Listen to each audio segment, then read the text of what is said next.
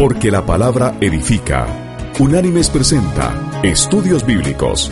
El presente estudio en su versión escrita puede ser descargado del sitio www.unánimes.org. A continuación, el estudio de hoy. El estudio de hoy se llama La predestinación y el libre albedrío. Tanto la predestinación como el libre albedrío son doctrinas que han estado opuestas desde que fueron esbozadas por dos de los principales teólogos reformistas, Juan Calvino y Jacobo Arminio. El protestantismo calvinista mantiene que el ser humano carece de libre albedrío para elegir salvarse y por tanto está predestinado. En contraste, el protestantismo arminiano se opone al determinismo, diciendo que si Dios es omnipotente, también puede hacer al ser humano libre aunque sepa lo que va a hacer. Es decir, Dios y el hombre son conjuntamente los autores de los actos humanos. En el presente estudio vamos a analizar a fondo ambas doctrinas. Empecemos por el libre albedrío. En general, el libre albedrío es la creencia de aquellas doctrinas filosóficas o teológicas que sostienen que los humanos tienen el poder de elegir y tomar sus propias decisiones. En otras palabras, con el libre albedrío, queremos decir que la voluntad del hombre no se ve coaccionada. Queremos decir que el hombre no se ve forzado por alguna influencia externa más grande que él a hacer algo que no quiere hacer. Es decir, que él está libre de hacer lo que él quiere dentro de los límites de su habilidad. El libre albedrío es entonces la capacidad de hacer elecciones sin ningún tipo de prejuicio, inclinación o disposición previos. Para que la voluntad sea libre, debe actuar desde una posición de neutralidad, sin perjuicio alguno en absoluto. Veamos ahora el arminianismo. Jacobus Arminius era un teólogo holandés nacido en el año 1560, profesor de la Universidad de Leiden. Era un fiel defensor del libre albedrío. Después de su muerte, sus seguidores escribieron el manifiesto Remonstrans, el cual sostenía cinco puntos. Veámoslos entonces. El primero es la caída del hombre. La humanidad ha caído en el pecado Dios ha determinado salvar a través de Jesucristo a aquellos pecadores que por la gracia del Espíritu Santo creen en Él, pero deja en pecado al incorregible y al incrédulo que se resiste a la gracia. El segundo punto es la expiación. Cristo murió por toda la especie humana, pero nadie, excepto el que cree, tiene remisión de pecado. Y eso nos remite a las Escrituras a la primera carta enviada por el apóstol Pablo a su discípulo Timoteo. En el capítulo 2, los versículos 3 y 4 dicen lo siguiente. Esto es bueno y agradable delante de Dios, nuestro Salvador, el cual quiere que todos los hombres sean salvos y vengan al conocimiento de la verdad. Fin de la cita. Y vamos a remitirnos también al Evangelio del apóstol Juan, al famoso capítulo 3, versículo 16 al 18. Este texto dice lo siguiente. De tal manera amó Dios al mundo, que ha dado a su Hijo unigénito, para que todo aquel que en él cree no se pierda, sino que tenga vida eterna. Dios no envió a su Hijo al mundo para condenar al mundo, sino para que el mundo sea salvo por él. El que en él cree no es condenado pero el que no cree ya ha sido condenado, porque no ha creído en el nombre del unigénito Hijo de Dios. Fin de la cita. El tercer punto es la salvación. Y los arminianos afirman que el hombre no puede de sí mismo ni de su propia voluntad hacer nada verdaderamente bueno hasta que haya elegido nacer de nuevo por Dios en Cristo por medio del Espíritu Santo. El cuarto punto es la gracia de Dios. Toda buena obra o movimiento en la persona regenerada debe ser adjudicada a la gracia de Dios. Pero su gracia no es irresistible. Hay quienes la rechazan. Y el quinto punto es el final de los creyentes. Aquellos que son incorporados en Cristo por medio de la fe verdadera, se les ha dado el poder por medio de la ayuda y la gracia del Espíritu Santo para perseverar en la fe. Pero es posible para el creyente caer de la gracia. La razón es que si fue el creyente el que eligió salvarse, también es el creyente el que puede elegir, después de recibir la salvación, retractarse. Y esto nos lleva al Evangelio de Mateo, capítulo 24, versículos del 9 al 13, que dice, Entonces os entregarán a tribulación, os matarán, y seréis odiados por todos por causa de mi nombre. Muchos tropezarán entonces, y se entregarán unos a otros, y unos a otros se odiarán. Muchos falsos profetas se levantarán y engañarán a muchos. Y por haberse multiplicado la maldad, el amor de muchos se enfriará. Pero el que persevere hasta el fin, éste será salvo. Fin de la cita. Esta cita corresponde al famoso capítulo 24 del Evangelio de Mateo, cuando Jesús habla de los tiempos del fin. Y ahora vamos a dar un salto en la Biblia y vamos a ir al último libro, el Apocalipsis. Allí en el capítulo 3, versículo 5, el Señor promete lo siguiente. El vencedor será vestido de vestiduras blancas, y no borraré su nombre del libro de la vida y confesaré su nombre delante de mi Padre y delante de sus ángeles. Fin de la cita. Los metodistas, como su fundador John Wesley, defendieron los criterios arminianos y creen que mientras Dios es omnipotente y conoce las decisiones que los individuos van a tomar, Él todavía le da el poder a los individuos para escoger o rechazarlo todo sin importar las condiciones externas o internas relacionadas con la decisión. Por ejemplo, cuando Jesús fue clavado a la cruz, los dos asesinos, uno de cada lado, estaban a punto de morir. Solamente uno pidió a Jesús el perdón, mientras que el otro, incluso al borde de la muerte y sin nada que perder, decide burlarse. En el punto de vista de los metodistas y de otros que creen en el libre albedrío, esto fue la elección entre la vida y la muerte eterna. Bien, veamos ahora la doctrina contraria al libre albedrío, el determinismo. El determinismo es una doctrina filosófica que sostiene que todo acontecimiento físico, incluyendo el pensamiento y acciones humanas, están causalmente determinadas por la irrompible cadena causa-consecuencia. Existen diferentes formulaciones de determinismo que se diferencian en los detalles de sus afirmaciones. Para distinguir las diferentes formas de determinismo, conviene clasificarlas de acuerdo al grado de determinismo que postulan. Y vamos a ver dos. Primero, el determinismo fuerte sostiene que no existen sucesos genuinamente aleatorios y en general el futuro es potencialmente predecible a partir del presente.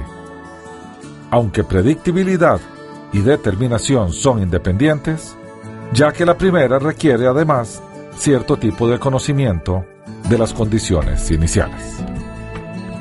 El segundo es el determinismo débil sostiene que es la probabilidad lo que está determinada por los hechos presentes, o que existe una fuerte correlación entre el estado presente y los estados futuros, aún admitiendo la influencia de sucesos esencialmente aleatorios e impredecibles. Del determinismo, saltamos al calvinismo, que es la doctrina teológica del determinismo. En otras palabras, el determinismo aplicado a la teología. A partir de la obra de Juan Calvino, la institución de la religión cristiana, los calvinistas divulgan la idea de que Dios, en su soberanía, sabe y predestina quién iba a ser salvo desde antes de la creación. De acuerdo a los calvinistas, el ser escogidos y predestinados no significa que ya se es salvo automáticamente y que no se necesita el arrepentimiento de pecado. El hombre que escucha el mensaje necesita, primero, creer al Evangelio de Cristo para ser salvo. Segundo, recibir a Cristo por medio de la fe. Es sellado con el Espíritu Santo de la promesa para el día de la redención. Y tercero, permanecer en la fe hasta el fin. Aunque delante de Dios esto es un hecho seguro que tuvo lugar desde antes de la fundación del mundo y fueron perdonados los pecados en la cruz, el plan debe ser desarrollado a totalidad. Y veamos el tema desde la perspectiva del libro del Apocalipsis. En el capítulo 17, versículo 8, habla de aquellos que adoraron la imagen de la bestia de los últimos tiempos. Y dice así, los habitantes de la tierra, aquellos cuyos nombres no están escritos en el libro de la vida desde la fundación del mundo, se asombrarán viendo la bestia que era y no es y será. Fin de la cita. La salvación y la justificación deben ser aplicadas a cada persona que ha sido predestinada para ello. Y como resultado, esta persona debe permanecer y permanece fiel a Cristo. Todo eso lo incluye la predestinación. Por tanto, la salvación de los escogidos es, primero, planeada, antes de la fundación del mundo, y eso implica elección y predestinación. Segundo, completada, en la expiación de Cristo, cuando Él dijo consumado es luego la resurrección para confirmación. Tercero, aplicada y recibida, cuando el pecador viene a Cristo. Allí es justificado y sellado cuando creísteis. Y cuarto, manifestada, en el último día cuando Cristo venga. En esperanza, la cual es futura, fuimos salvos, lo cual es pasado. Todo este proceso, salvación, elección y predestinación, conversión, adopción, glorificación, etc., es solo por los méritos de Cristo y su obra expiatoria. Como podemos ver, fuimos escogidos en Cristo y por medio de Cristo para estar en Él. La predestinación o predeterminación teológica basa sus principios en los siguientes textos bíblicos.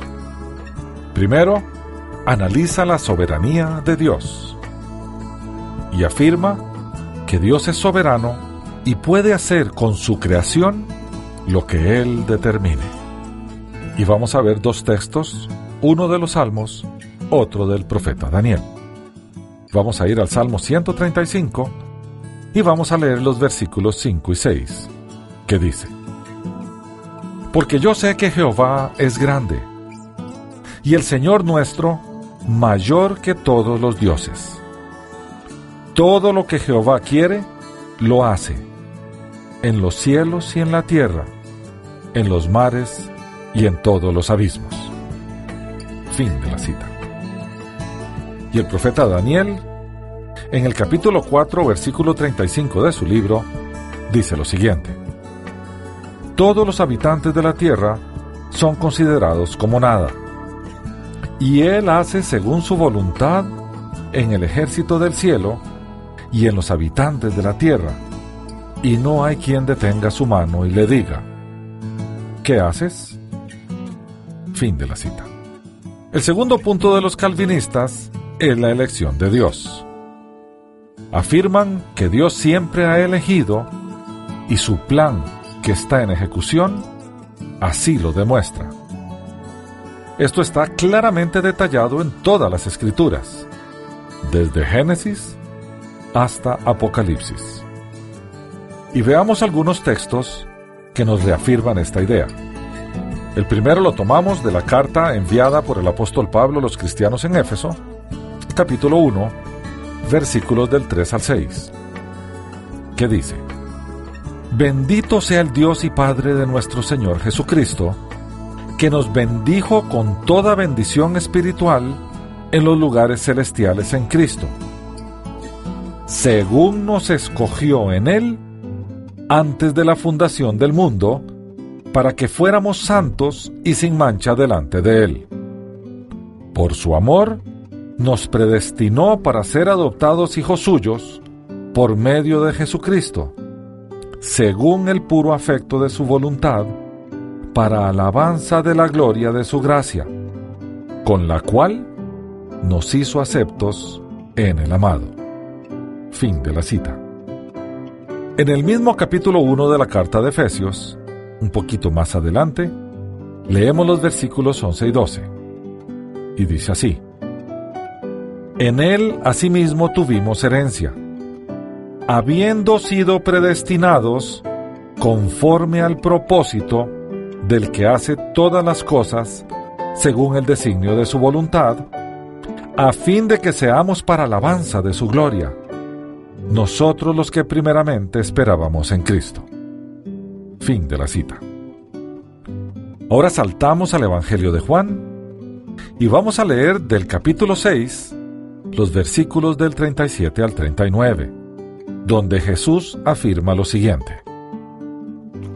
Todo lo que el Padre me da, vendrá a mí, y al que a mí viene, no lo echo fuera. He descendido del cielo no para hacer mi voluntad, sino la voluntad del que me envió. Y la voluntad del Padre que me envió es que no pierda yo nada de todo lo que Él me da, sino que lo resucite en el día final.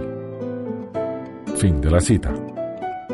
El apóstol Pablo en su segunda carta enviada a los cristianos en Tesalónica, en el capítulo 2 versículo 13 dice lo siguiente. Pero nosotros debemos dar siempre gracias a Dios respecto a vosotros, hermanos amados por el Señor, de que Dios os haya escogido desde el principio para salvación, mediante la santificación por el Espíritu y la fe en la verdad. Fin de la cita. Después, en la carta enviada a los cristianos en Roma, en el capítulo 8, versículos del 28 al 30, el apóstol Pablo afirma lo siguiente. Sabemos además que a los que aman a Dios, todas las cosas los ayudan a bien. Esto es, a los que conforme a su propósito son llamados. A los que antes conoció, también los predestinó para que fueran hechos conforme a la imagen de su Hijo para que Él sea el primogénito entre muchos hermanos. Y a los que predestinó, a estos también llamó. Y a los que llamó, a estos también justificó. Y a los que justificó, a estos también glorificó. Fin de la cita. Un capítulo más adelante en la misma carta de Romanos, en el capítulo 9, vamos a leer lo que Pablo les dice a los romanos desde el versículo 14 hasta el versículo 23. Y dice así, ¿qué pues diremos? ¿Que hay injusticia en Dios? De ninguna manera, pues a Moisés dice, tendré misericordia del que yo tenga misericordia, y me compadeceré del que yo me compadezca. Así que no depende del que quiere ni del que corre, sino de Dios que tiene misericordia porque la escritura dice al faraón, para esto mismo te he levantado, para mostrar en ti mi poder y para que mi nombre sea anunciado por toda la tierra. De manera que de quien quiere tiene misericordia, y al que quiere endurecer, endurece. Pero me dirás, ¿por qué pues sin culpa? ¿Quién ha resistido a su voluntad? Pero tú, hombre, ¿quién eres para que alterques con Dios? Dirá el vaso de barro al que lo formó, ¿por qué me has hecho así? ¿Acaso no tiene potestad el alfarero sobre el barro para hacer de la misma masa un vaso para honra y otro para deshonra? ¿Y qué si Dios, queriendo mostrar su ira y hacer notorio su poder, soportó con mucha paciencia los vasos de ira preparados para la destrucción? Él, para hacer notoria las riquezas de su gloria, las mostró para con los vasos de misericordia que había preparado de antemano para gloria. Fin de la cita. Vamos a ir ahora al Evangelio de Mateo, al famoso capítulo 24 que trata de los tiempos del fin, y vamos a leer lo que el Señor Jesús dijo desde el versículo 29 hasta el versículo 31. Y dice así, Inmediatamente después de la tribulación de aquellos días, el sol se oscurecerá, la luna no dará su resplandor, las estrellas caerán del cielo, y las potencias de los cielos serán conmovidas. Entonces aparecerá la señal del Hijo del Hombre en el cielo, y todas las tribus de la tierra harán lamentación cuando vean al Hijo del Hombre venir sobre las nubes del cielo con poder y gran gloria. Enviará a sus ángeles con gran voz de trompeta y juntarán a sus escogidos de los cuatro vientos, desde un extremo del cielo hasta el otro. Fin de la cita. Y vamos a tomar del Evangelio de Marcos, capítulo 4, versículos del 10 al 12, el pasaje cuando los discípulos reclaman a Jesús de que habla en parábolas. Y el Señor responde lo siguiente. Leemos. Cuando quedó solo, los que estaban cerca de él con los doce le preguntaron sobre la parábola. Y les dijo, A vosotros os es dado saber el misterio del reino de Dios. Pero a los que están fuera, por parábolas todas las cosas, para que viendo vean y no perciban, y oyendo oigan y no entiendan, para que no se conviertan y les sean perdonados los pecados. Fin de la cita. Bien, vamos a ver ahora las refutaciones de un arminiano, o sea, un favorecedor del libre albedrío, a un calvinista, que favorece la predestinación. Y dice así el arminiano. La doctrina de la predestinación supone que Dios preestableció el destino de toda la raza humana, habiendo escogido a una porción de la misma para que fuera salva y a otra, por exclusión, para que fuera condenada. Esto significa que nadie puede hacer nada por cambiar su destino, más que aceptar el destino que Dios le asignó. Veamos en detalle los comentarios de los arminianos sobre la doctrina calvinista. Punto número 1. La depravación total. El hombre es naturalmente malo e incapaz de salvarse a sí mismo. Este es uno de los puntos compartidos por los teólogos arminianos y los calvinistas.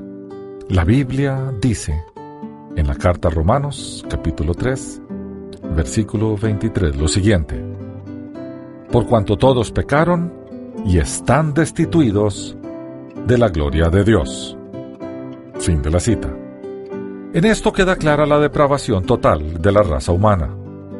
Los católicos le denominan el pecado original, el cual, dicen ellos, se quita por medio del bautismo en agua de infantes. La fe arminiana reconoce la depravación total del hombre, pero afirma lo que dice la Biblia en la primera carta del apóstol Juan, capítulo 1, versículo 9, que dice así, Si confesamos nuestros pecados, Él es fiel y justo para perdonar nuestros pecados y limpiarnos de toda maldad. Fin de la cita. Dicho de otra manera, aunque el ser humano nazca con la naturaleza pecaminosa, puede confesar y arrepentirse de sus pecados para ser libre tanto de la naturaleza de pecado como de todo pecado cometido. A esa naturaleza de pecado se le conoce con diversos nombres, tales como naturaleza pecaminosa, naturaleza de pecado, ánimo carnal, el viejo Adán y otros más. Quede entonces claro que la doctrina de la depravación total del hombre la comparten todos los cristianos bíblicos. El segundo punto, la elección incondicional. Dice el arminiano, no puede existir ninguna elección incondicional porque la expiación del pecado para justificación está condicionada a creer en Jesucristo, como bien lo dice el Señor en el famoso pasaje del Evangelio de Juan, capítulo 3, versículo 16, que dice, De tal manera amó Dios al mundo, que ha dado a su Hijo unigénito, para que todo aquel que en Él cree no se pierda, sino que tenga vida eterna. Fin de la cita.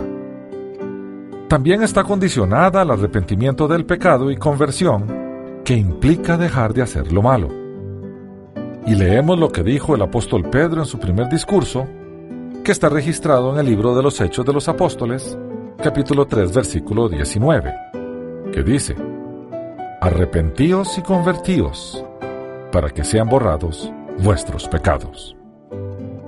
Fin de la cita. El tercer punto es la expiación limitada. La expiación de Cristo fue hecha para toda la raza humana pero condicionada a la fe. O sea que Cristo murió por todos, pero no todos quieren aceptar su perdón, y por eso serán condenados los que no creen ni le reciben. La expiación por la sangre de Cristo no puede ser limitada a unos pocos predestinados, sino que alcanza a todo aquel que cree, se arrepiente y se aparta de todo pecado. Cuando se analiza la Biblia, se convence de que la justicia que Dios nos da por Jesucristo no es una justicia imputada, tal como los calvinistas afirman, sino una justicia verdadera. Pablo dice, en la carta a Romanos, capítulo 5, versículo 1, lo siguiente. Justificados pues por la fe, tenemos paz para con Dios por medio de nuestro Señor Jesucristo. Fin de la cita. Aquí no se está hablando de ninguna justicia imputada, sino justicia verdadera. La palabra justificar viene del latín justificare, de justus, que quiere decir justo, y ficare, que viene de facere, o sea, de hacer. O sea que justificar significa hacer o convertir en justo. No hay ninguna enseñanza bíblica sobre la imputación de justicia. El cuarto punto es la gracia irresistible. Y allí vamos a ir a la carta del apóstol Pablo a los cristianos en Galacia, capítulo 5, versículo 1, que dice, Estad pues firmes en la libertad con que Cristo nos hizo libres. Fin de la cita. Puede notarse que Dios dotó de libertad al hombre y no se la puede negar. En el Antiguo Testamento, el Señor dice, en el libro de Josué capítulo 24 versículo 15 lo siguiente. Y si mal os parece servir a Jehová, escogeos hoy a quien sirváis. Fin de la cita. Después, en el quinto libro de la Biblia, el libro de Deuteronomio, en el capítulo 30, versículo 15, el Señor dice lo siguiente. Mira, yo he puesto delante de ti hoy la vida y el bien, la muerte y el mal. Fin de la cita. En el versículo 19 del mismo capítulo, el Señor afirma, A los cielos y a la tierra llamo por testigos hoy contra vosotros, de que os he puesto delante de la vida y la muerte, la bendición y la maldición. Escoge pues la vida, para que vivas tú y tu descendencia. Fin de la cita. Si Dios da la oportunidad de escoger a quién servir, o entre la vida y la muerte, la bendición o la maldición, entonces no hay ninguna gracia irresistible. Dios respeta la voluntad del hombre en todas sus decisiones. El quinto punto es la perseverancia de los santos. Esta es una de las doctrinas más perjudiciales y falsas del calvinismo o del predeterminismo. Los calvinistas frecuentemente dicen a la gente, una vez en gracia, siempre en gracia. Con esto, ellos quieren decir que si una persona ha aceptado a Jesucristo, aunque sea en una forma nominal, ella seguirá siendo salva, aunque peque. Por supuesto, esto es una monstruosidad decirlo, porque no hay ninguna porción de la Biblia que afirme semejante cosa. Dicho de otra manera, para ellos no existen los caídos, y si un cristiano peca, aun si permanece pecando, siempre le dicen que se salva. Por supuesto, todo esto contradice fuertemente lo que dice la Biblia.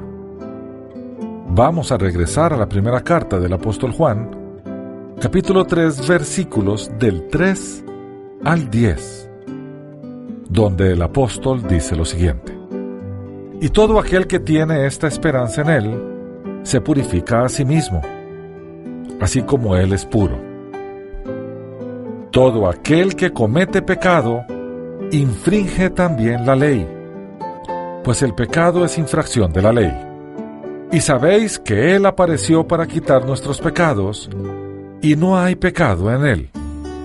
Todo aquel que permanece en Él, no peca. Todo aquel que peca, no lo ha visto ni lo ha conocido. Hijitos, nadie os engañe. El que hace justicia es justo como Él es justo. El que practica el pecado es del diablo, porque el diablo peca desde el principio. Para esto apareció el Hijo de Dios, para deshacer las obras del diablo. Todo aquel que es nacido de Dios no practica el pecado, porque la simiente de Dios permanece en él, y no puede pecar porque es nacido de Dios.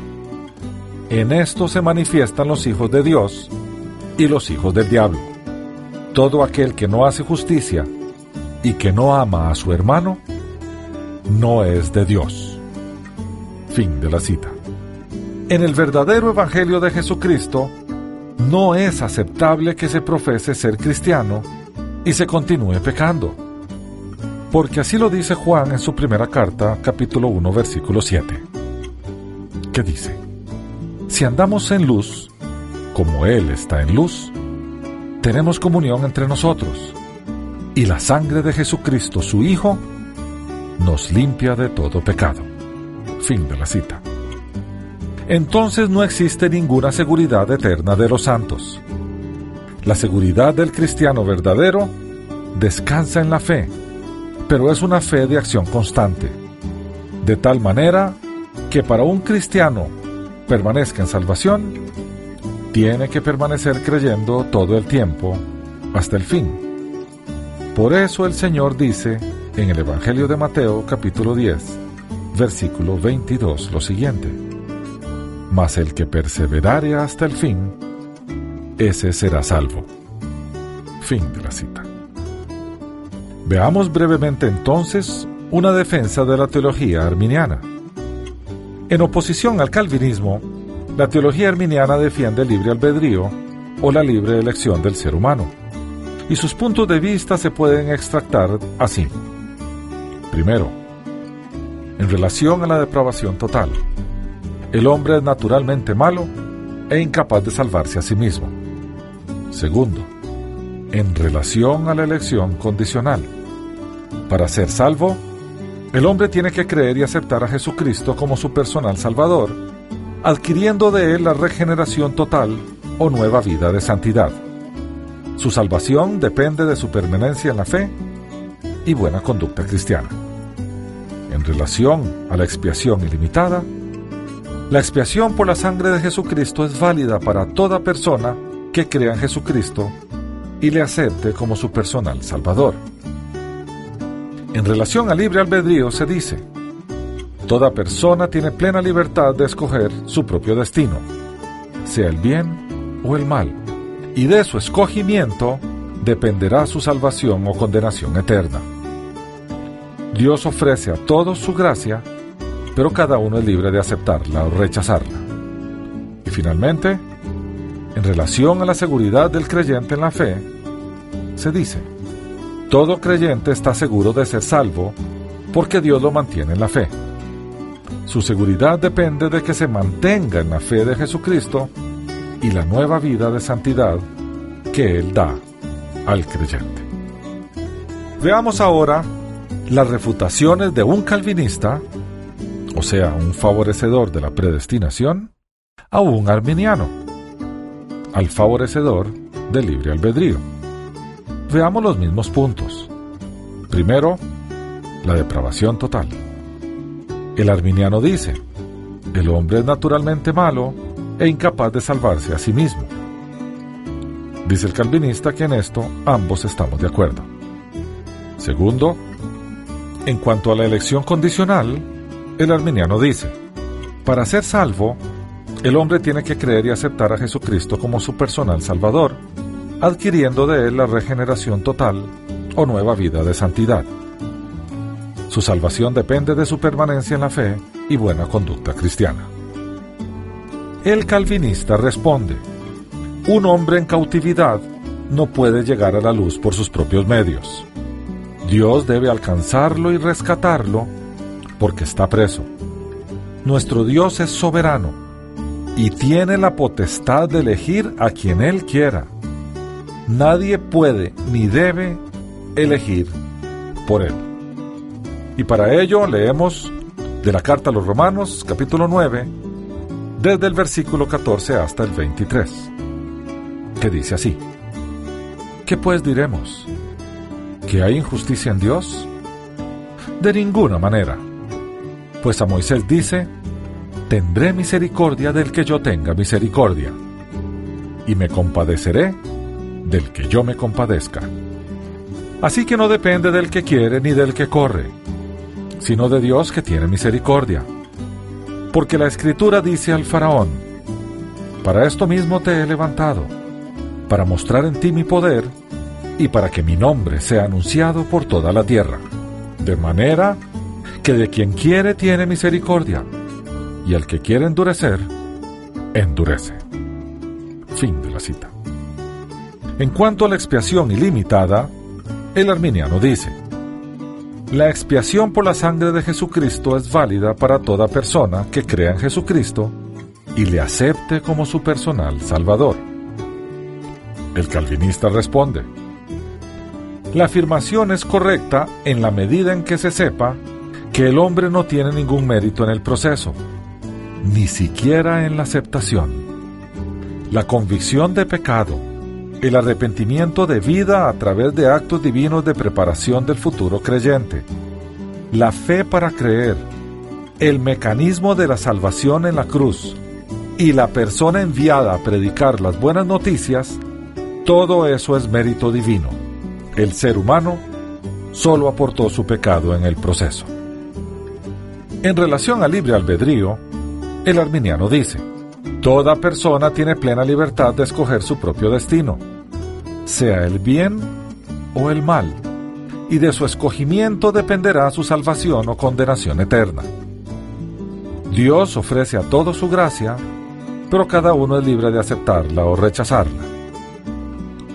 El calvinista responde, la plena libertad no existe, por lo tanto el libre albedrío tampoco. De hecho, la Biblia no menciona una sola vez la expresión libre albedrío. Todos los seres humanos vivimos bajo la eterna cadena de causa y efecto, donde el efecto pasa a ser una causa en la cadena subsiguiente. Esta ley en la Biblia se menciona como lo que siembras eso cosechas. Primeramente nuestro ser en el presente es el resultado de nuestro pasado y nuestras decisiones son tomadas con base en la influencia que hemos recibido más la información que tengamos en la actualidad. Nadie toma decisiones en completa libertad. Todas esas decisiones están bajo influencia externa. Adicionalmente, la Biblia dice que aquellos que serán salvos ya han sido elegidos de antemano y por lo tanto Dios lleva adelante el proceso para que ellos alcancen esa salvación. Y nos remitimos a la carta a Romanos, capítulo 8, desde el versículo 28 hasta el 30, que dice, Sabemos además que a los que aman a Dios, todas las cosas los ayudan a bien. Esto es, a los que conforme a su propósito son llamados. A los que antes conoció también los predestinó, para que fueran hechos conforme a la imagen de su Hijo, para que Él sea el primogénito entre muchos hermanos. Y a los que predestinó, a estos también llamó. Y a los que llamó, a estos también justificó. Y a los que justificó, a estos también glorificó. Fin de la cita. En relación a la seguridad del creyente en la fe, el arminiano dice, todo creyente está seguro de ser salvo porque Dios lo mantiene en la fe. Su seguridad depende de que se mantenga en la fe de Jesucristo y la nueva vida de santidad que Él da al creyente. El calvinista responde, la seguridad de la salvación es clarísima. El sacrificio de Jesús en la cruz es suficiente para nuestra salvación eterna. Nada nos puede arrebatar del Señor. Adicionalmente, el perfecto Dios no se puede equivocar en la elección para salvación. Y leemos del Evangelio de Juan, capítulo 6, versículos del 37 al 39, donde Jesús dice, Todo lo que el Padre me da, vendrá a mí, y al que a mí viene, no lo echo fuera. He descendido del cielo, no para hacer mi voluntad, sino la voluntad del que me envió. Y la voluntad del Padre que me envió es que no pierda yo nada de todo lo que Él me da, sino que lo resucite en el día final. Fin de la cita. Aquel que se devuelve en la fe nunca fue elegido por Dios para salvación. Adicionalmente, la salvación no puede depender de la vida en santidad del creyente, porque ni se adquiere ni se mantiene por obras. Por lo tanto, no se puede perder por obras. Y así lo dice Pablo a los cristianos en Éfeso. En el capítulo 2, versículos 8 y 9, él afirma, Porque por gracia sois salvos por medio de la fe.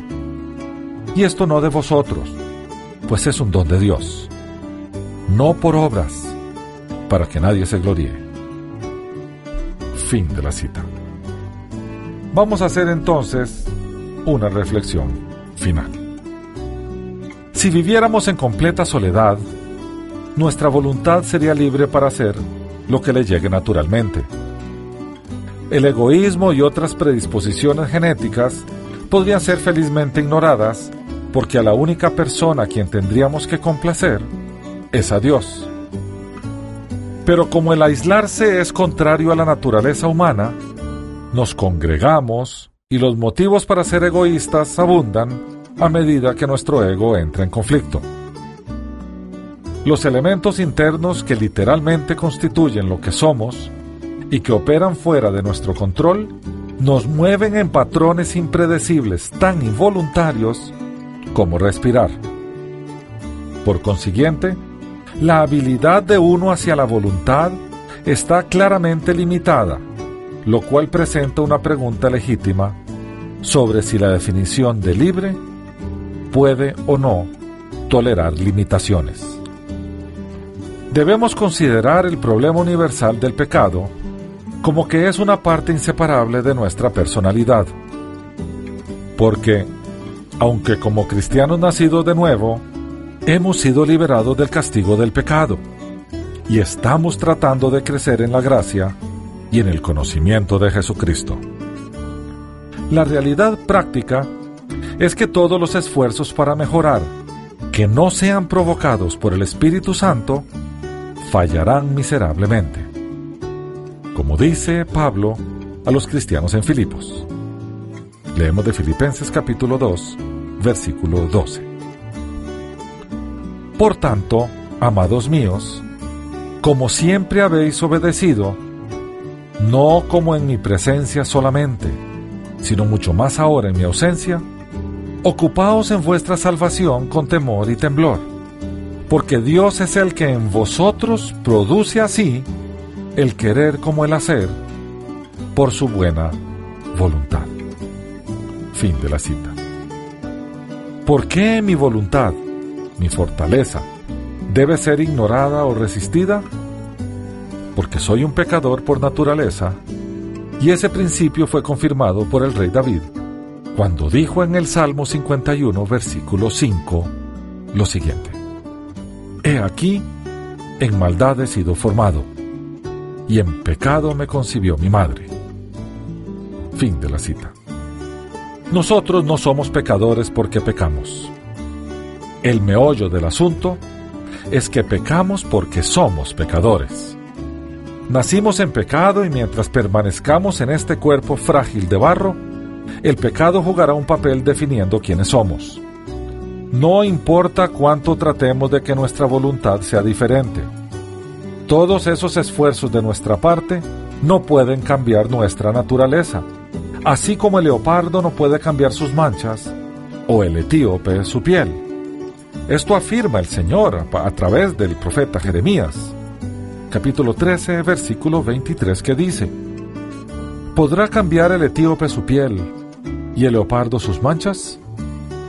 Así también, ¿podréis vosotros hacer el bien estando habituados a hacer lo malo? Fin de la cita. Contrario a lo que ha sido enseñado por algunos, nacer de nuevo no hace que nos deshagamos de la naturaleza de pecado. Es evidente que todos los cristianos continúan pecando después de ser salvos.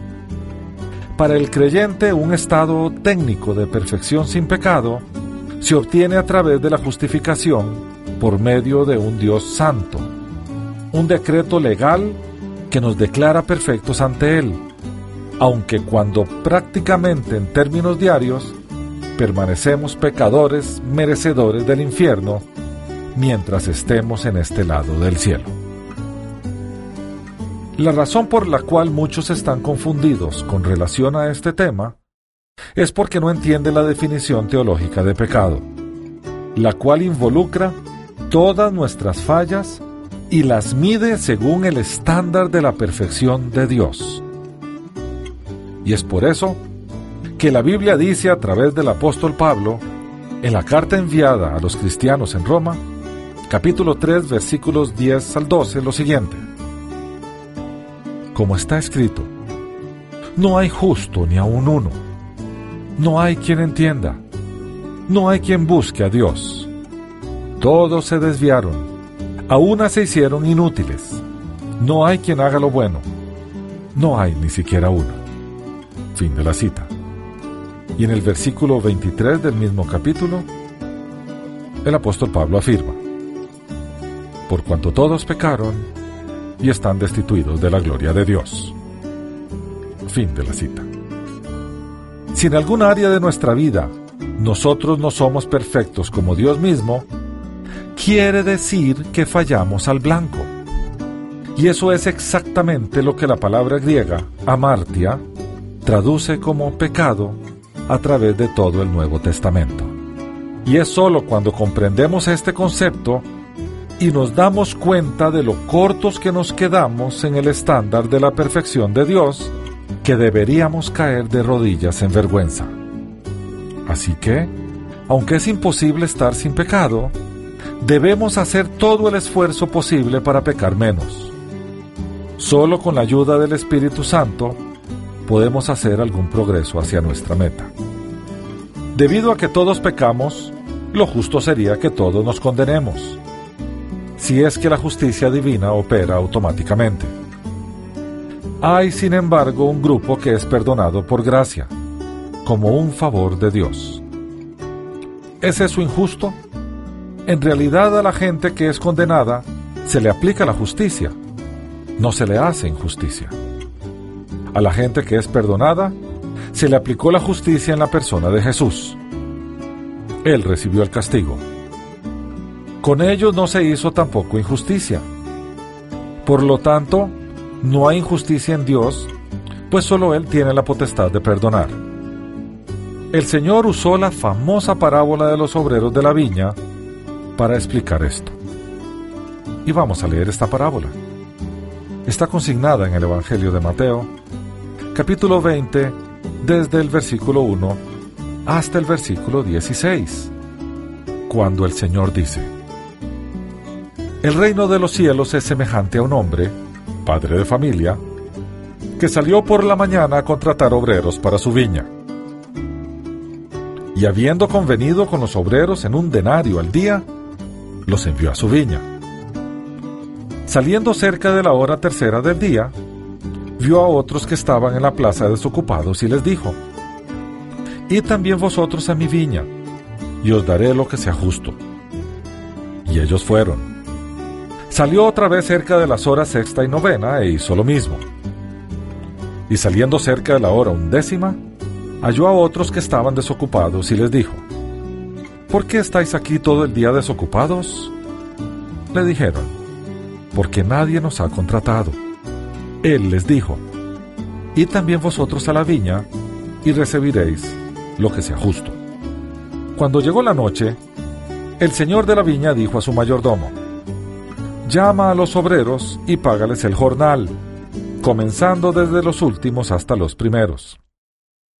Llegaron los que habían ido cerca de la hora undécima y recibieron cada uno un denario.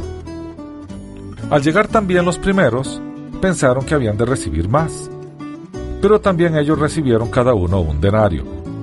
Y al recibirlo, murmuraban contra el padre de familia diciendo, Estos últimos han trabajado una sola hora y los has tratado igual que a nosotros, que hemos soportado la carga y el calor del día. Él, Respondiendo, dijo a uno de ellos, Amigo, no te hago ninguna injusticia. ¿No conviniste conmigo en un denario? Toma lo que es tuyo y vete. Pero quiero dar a este último lo mismo que a ti. ¿No me está permitido hacer lo que quiero con lo mío? ¿O tienes tú envidia porque soy bueno?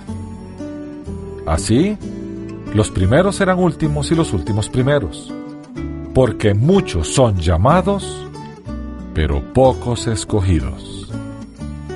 Fin de la cita. Debido a que todos somos pecadores, todos estamos con expectativa de condena. Si recibimos esa condena, la justicia de Dios es aplicada a nosotros. Dios, sin embargo, hace con su gracia lo que quiere. Puede aplicarla a quien Él quiere y ese acto no puede llamarse injusticia. No, Dios no es injusto. Al contrario, la Biblia nos demuestra y nos declara que Dios es siempre justo. Si fuera por la justicia de Dios verdaderamente, ninguno de nosotros sería salvo. Sin embargo, cuando se trata de salvación, lo que está en acción no es la justicia de Dios, sino su misericordia y su gracia.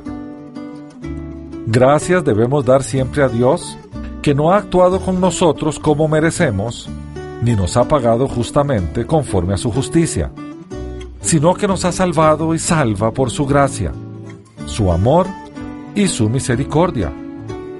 Porque la Biblia dice que Dios es Padre de misericordias, las cuales son nuevas cada día. Concluimos entonces que solo hay dos clases de pecadores, perdidos y salvados. Y solo por la gracia de Dios somos enormemente bendecidos al ser del último grupo. Así que como creyentes, no podemos forzar nuestro camino a una perfección sin pecado, pero sí podemos complacer a Dios voluntariamente tratando de evitar pecar y vivir la vida cristiana a plenitud. En conclusión, así que en el debate del calvinismo versus el arminianismo, ¿quién está en lo correcto? Es interesante notar que en la diversidad del cuerpo de Cristo hay toda clase de mezclas del calvinismo y el arminianismo. Hay cinco puntos calvinistas y cinco puntos arminianistas. Muchos creyentes llegan a una clase de mezcla entre estos dos sistemas. A fin de cuentas, Creemos que los dos sistemas fallan al intentar explicar lo inexplicable. Los seres humanos somos incapaces de entender y abarcar un concepto como este. Sí, Dios es absolutamente soberano y omnisciente. Sí, los seres humanos podemos ser llamados a hacer una genuina decisión de poner nuestra fe en Cristo para salvación. Estos dos factores nos parecen contradictorios, pero en la mente de Dios ambos tienen perfecto sentido. El cristiano genuino vive la vida para agradar a su Dios. Ama a Dios sobre todas las cosas y como resultado de ese amor, ama a su prójimo como a sí mismo. Se aleja lo más posible del pecado que desagrada a Dios y se acerca lo más posible al servicio desinteresado que sí agrada a Dios. A eso hemos sido llamados. Debemos velar por las necesidades físicas de los desvalidos y por las necesidades espirituales de los que Dios pone por delante nuestro. En fin, debemos ser la comunidad del Sermón del Monte ser diferentes, ser contracultura, ser discípulos de Cristo. Si vivimos la vida de esa manera, cuando nuestro Señor venga nos dirá, como dice Él en el Evangelio de Mateo capítulo 25, versículo 21. Su Señor le dijo, Bien, buen servo y fiel, sobre poco has sido fiel, sobre mucho te pondré entra en el gozo de tu Señor. Hasta aquí el estudio de hoy. El presente estudio está basado parcialmente en la publicación Calvinismo versus Arminianismo del Dr. Edgar Amilcar Madrid y del bosquejo Romans, an Interpretive Outline, o sea, Romanos, un bosquejo interpretativo, por David Steele y Curtis Thomas. Las citas de las Escrituras son tomadas de la Biblia Reina Valera, revisión 1995. Unánimes presentó Estudios Bíblicos, porque lámpara a mis pies es tu palabra y lumbrera en mi camino. Que Dios te bendiga.